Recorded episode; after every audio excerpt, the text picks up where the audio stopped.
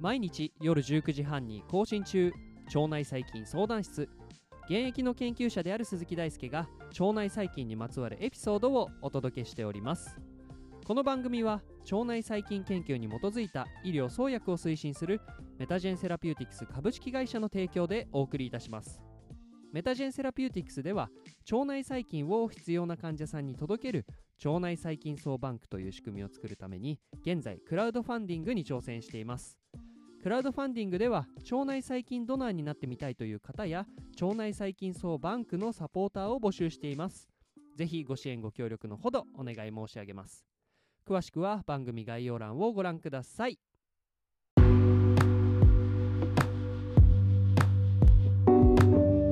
ということで皆さんこんばんは。本日は、科学系ポッドキャストの日ということで、えー腸内細菌相談室では微生物学における観察の変遷についてお話をしていきたいと思います。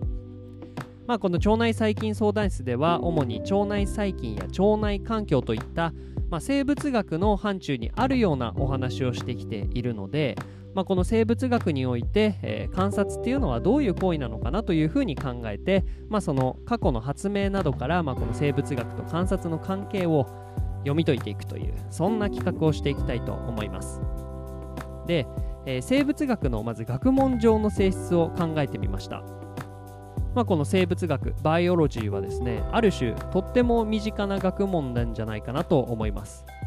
まあ、というのも物理学や化学と比較すると、まあ、分かりやすいかなと思うんですが例えば物理学のように物体の振る舞いを定式化するような学問があったとして、まあ、これは結構抽象的なお話になりますよね。例えば数式によって物の振る舞いを再現したりとかあるいはもう人間が生きてる時間スケールとはもう程遠い、まあ、天体のお話であったりとかあるいは私たちが生きている、まあ、物理的な世界の、まあ、よりミクロなところで起こっている量子力学の話であったりとか、まあ、いずれにしても、まあ、これは私たちが法則があることを知っているからこそ見えている世界であって、まあ、普通に生きていたら、まあ、天体にしろ、まあ、物理学の数式にしろそして量子力学の世界にしろ、まあ、知ることはなく死んでいったであろうと、まあ、そういうことを扱っているのである種ですね頭の中で考える必要があるとっても抽象的なのが物理学だと思います。一方ですね化学の方は、まあ、確かにそこに確実に、まあ、物質というのは存在しますが、まあ、これの最小単位である原子についてはですね肉眼ではとてもではないけど確認ができない、まあ、その私たちの、まあ、能力では限界があるし観察が難しいというのがこの化学の対象の性質だと思います。まあ、そもそもですね原子論について、まあ、より細かい議論ができるようになったのはここ100年ぐらいの話で、まあ、特に原子レベルの世界を捉えるような電子顕微鏡は1930年代に初めて開発されてまだ100年も経っていないそんなテクノロジーになります。まあ、こういった点で物理学や化学については私たちが想像をある程度膨らませて、まあ、あるいはそこに数式的な理解を付加しないと、えー読み解けないそんな世界が、えーあるんですが生物はですね確実にそこにいるし観察がとっても容易ですよね。まあ、そういう意味で観察が容易だったからこそ、えー生物をについてですね多くの科学者が昔から研究してきました。なので、まあ、生物学はある種身近な学問であると言えます。一方で、えー難しい側面を含んでいるのもやはり生物学です。というのも化学や物理学のように厳密な定式化が難しい事象を多く取り扱うからです。それこそですねコンピューターサイエンスや計算機のスペックが向上することによってここ20年でやっと取り組まれ始めたのが、まあ、生物のビッグデータとしての取り扱いですね。でもそれ以前はそんなことできなかったし一方で生物を構成する分子はもう膨大な量あれば、えーそこに含まれているですねさまざまな要因も膨大な数あるわけですよね。まあ、そういう意味では本当に厳密な意味であるいは定量的な意味で生物について議論ができるようになったのはここ最近の話だと言えると思います。で、まあ、それ以前については観察と推論に依存してきたのが生物学だったんじゃないかなと、えー腸内細菌相談室としては考えています。で、まあ、この今日の生物学が完成されるまでえー、これに至るまでにですねさまざまな発明が重要になったと、え、考えていて、まあ、ここでは顕微鏡の発明培養法の発明蛍光標識法の発明そしてシーケンサーの発明について分けてお話をすることでこの生物学が観察とどのように寄り添ってきたのか、まあ、そんな観点からですね、えー、生物学の変遷あるいは微生物学の変遷についてお話をしていきたいと思います。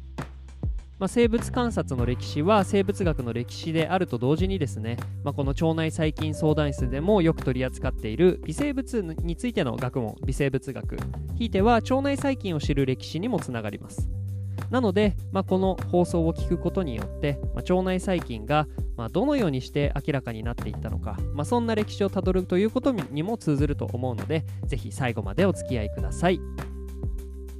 でまずは、えー、顕微鏡の発明のところからですね、まあ、今日では生物の最小の構成単位が細胞であるという一般的な理解があります。これは細菌、まあ、新生細菌でも古細菌でもあるいは真核生物でも共通している構造的なルールです。一方で細胞あるいは細菌は肉眼で見ることはできません。例えば細菌は、えー、1メートルの1000分の1のスケールの大きさつまり1マイクロメートルぐらいの、えー、スケールで生きています。一方で人間の肉眼の分解能っていうのはだいたい0.1から0.2ミリぐらいマイクロメートルに換算すると100から200マイクロメートルぐらいしか、えー、識別視認することができないんですよね。そう考えると細胞や細菌世界のスケールというのは私たちが肉眼で識別できる大きさの100から200分の1の世界の話になります、まあ、そこで望遠鏡で宇宙の深淵を眺めたように顕微鏡によって目の前に広がるミクロな世界を知る必要がありました。日本顕微鏡工業会の資料によると最初に顕微鏡を開発したのは1590年オランダ・ミッテルブルグのメガネ職人のハンス・ヤンセンと息子のサハリサハリアスさんですねが開発したそうです。まあ、これは今から430年ほど前の出来事なので、まあ、かなり昔ですね。でここから数十年後えロバート・フックがノミであったりとかシラミなどの微生物を発見して、まあ、これらの記録をミクロググラフィアという資料にまとめていますでさらにその後ですねアントニー・ファン・レーウェンフックが独自に顕微鏡を開発するとともに数々の微生物やバクテリア赤血球や精子そして酵母などの発見を行いました、まあ、このように小さな世界に魅せられたロバート・フックそしてアントニー・ファン・レーウェン・フックがですね生物学そして微生物学の新たな時代を切り開いたと言えます。これが大体今から400年前ぐらいの話です。で、まあ、この顕微鏡の開発そして利用によって細胞の構造を観察できるようになったので細胞を観察できることはもとより生物の細かな形態を捉えることができるようになりましたなので私たちの肉眼レベルだけではなくてより細かなレベルについての観察ができるようになったのがこれぐらいの年代からの生物学です顕微鏡によってさまざまな発見がここから相次いでいくわけですが微生物ひいては細菌の研究が発展したのはもう少し後の話になります。微生物による生産と反応の特色についてという創設によると1819年に発見されたセラチア・マルセンセスが初めて学名の付けられた細菌であるとしています。でこの細菌は赤くて食品で繁殖すると赤くなることが分かります。で当初ですね赤くなるという原因が細菌に由来すると考えた人はいなくてむしろですねたたりであったりとか神の怒りとして捉えられてこの現象には bloody bread として、えー、名前が付けられていました。でさらにはですね、えー、この現象によって、まあ、この原因はユダヤ人にあるという迫害すら行われていたということです。で実際に bloody bread の原因が細菌、えー、もっと言うと Serratia marcescens の、えー、原因があるということが分かってからは細菌に関する研究が一気に進み始めます、えー、病原性細菌と病気の関係について、まあ、ここから理解が進んで1880年前後にチフス菌やコレラ菌結核菌が発見されました。まあ、ここでですね細菌に関する微生物学の発展が進んでいくことをお話ししているんですがえここでは顕微鏡ともう一つの発明が重要な鍵を握ります。それが、え培養法の発明です。培養法が発明されて利用されているのは過去150年ぐらいの話なので、まあ、比較的最近の話であると言えます。培養法とは培地によって細菌を分離培養する方法を指していてこれには寒天培養法がとってもメジャーに使われていると思います。まあ、当初開発されてから今日においても最もメジャーな、えー、細菌の培養法なんじゃないかなと思います、えー、培養法が開発された時代っていうのは微生物の個体培養法の限界点とその打破を目指してという、えー、論文というか、まあ、記事によりますと生物の自然発生説派が存在していた時代とされているのでかなりですね生物に対していろいろな考えがあった。そんな時代になります。まあ、例えば自然発生説でいうと生物はポッとですねあるところから、えー、自然に発生するということで、まあ、これは微生物であったりとか小さな世界に対してまだ、えー、認識があまりされていなかったので、まあ、その例えばカビが生えるとかそういうところは、えー、自然に起きてくるとということが、え考えられたりしていました。まあ、今日において私たちはこれは微生物による仕業であるというふうにわかるんですが、まあ、これもですねやっぱり観察がですねよりよくできるようになったから私たちの常識として定着しているだけであって普通に生きていたらきっと私もその時代では自然に発生するでしょうっていうふうに考えていたと思います。で、まあ、この培養法が発明されてからが生物学の大きな転換点になります。ここから細菌の培養やあとは組織培養の方法について本当にたくさんの探索が行われてきました。これによって病原性細菌への理解が進み人々は感染症に対しての対策を講じることができるようになりました。まあ科学に基づいた医学の始まりの時代とも言えるのではないでしょうか。これによって多くの細菌が発見され培養されそして工業的に利用されてきています。で、まあ、この培養法が利用されて、まあ、ある程度経ってからさらに詳細な、えー、研究を行う手法が開発されるようになります。それが蛍光標識による、まあ、その細菌あるいは微生物の、えー、分析というか、えー、観察ですね。というのも細菌の多くは形態的に見るととても類似していて、え外見による分類が難しかったりします。で、まあ、培養法によって増やすことができて顕微鏡が見ることができても、まあ、その見ても区別がつかないという状況ではあんまり詳しい観察ってできないですよね。まあ、そこで細菌の分子的な特徴に基づいた分析法の開発が行われました。で代表的な蛍光標識法としてはエライザそしてフィッシュなどがあります。エライザでは、えー、これ英語の略称なんですが略さずに言うとエンザイムリンクとえイミュノソルベント圧生と呼ばれる、え手法で傾向を発生することができる発することができる抗体を用いて特定の分子の存在を検出することができるという手法です、まあ、抗体には抗原特異性があるので例えばある細菌中に含まれている抗原の存在を蛍光により知ることができるようになります。あとは FISH という方法ではえー、これ英語のまた略称なので、えー、略さずに言うと fluorescence in situ hybridization 法という手法なんですけれど細菌の持っている塩基配列に相補的な塩基配列を持った蛍光標識分子を設計することで細菌の種類系統によって異なる蛍光発光させることができるようになります、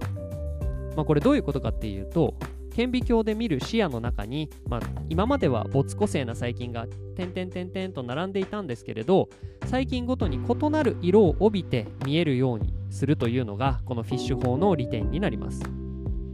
またですね蛍光標識の方法っていうのは塩基配列の決定法つまりシーケンサーの開発によっても、えー、においても重要な、えー、立ち位置を占めています。まあ、というのも生物のゲノムを構成する塩基配列を明らかにするシーケンシングのコア技術として、まあ、蛍光標識が用いられているからです。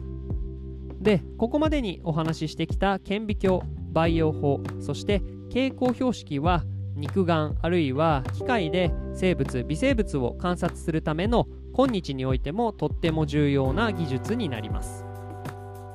で、まあ、これだけたくさんの発明がされてきたんですけれどそれでもまだ課題はありました。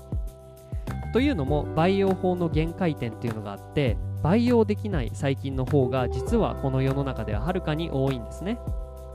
え微生物の個体培養法の限界とその打破を目指してという論文では多くの微生物が培養できない理由について3つにまとめています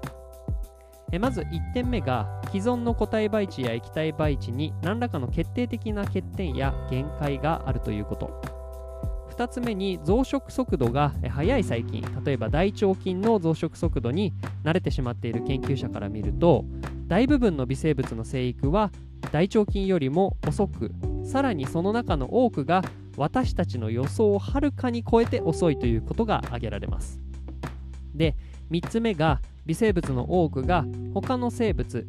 例えば微生物や植物動物と密接な相互共生関係にあり、え単独で、え取り出すことそのものに本質的な限界があると、まあ、この3点が培養できない微生物が多いということをの原因であるとして指摘しています。まあ、その倍地の探索の限界であったりとかあるいは生物との共生関係による限界点。そして、えー、生物の増殖速度が速いとは限らないので、まあ、私たちが実験する上ではある程度の増殖速度がないとなかなか解析というのも難しくなってきますから、まあ、こういう条件によって培養が難しいというふうに認識されている細菌が多いということになります。この問題は実際に顕微鏡で観察される細菌の数が培養できる細菌の数と比較して多いことを、えー、指し示しているグレートプレートカウントアノーマリーというフレーズとともに、えー、話題になりましたグレートプレートカウントアノーマリーですでここから、培養法に依存しなくとも生物の情報を引き出す試みとしてメタゲノムシーケンシングが開発されました。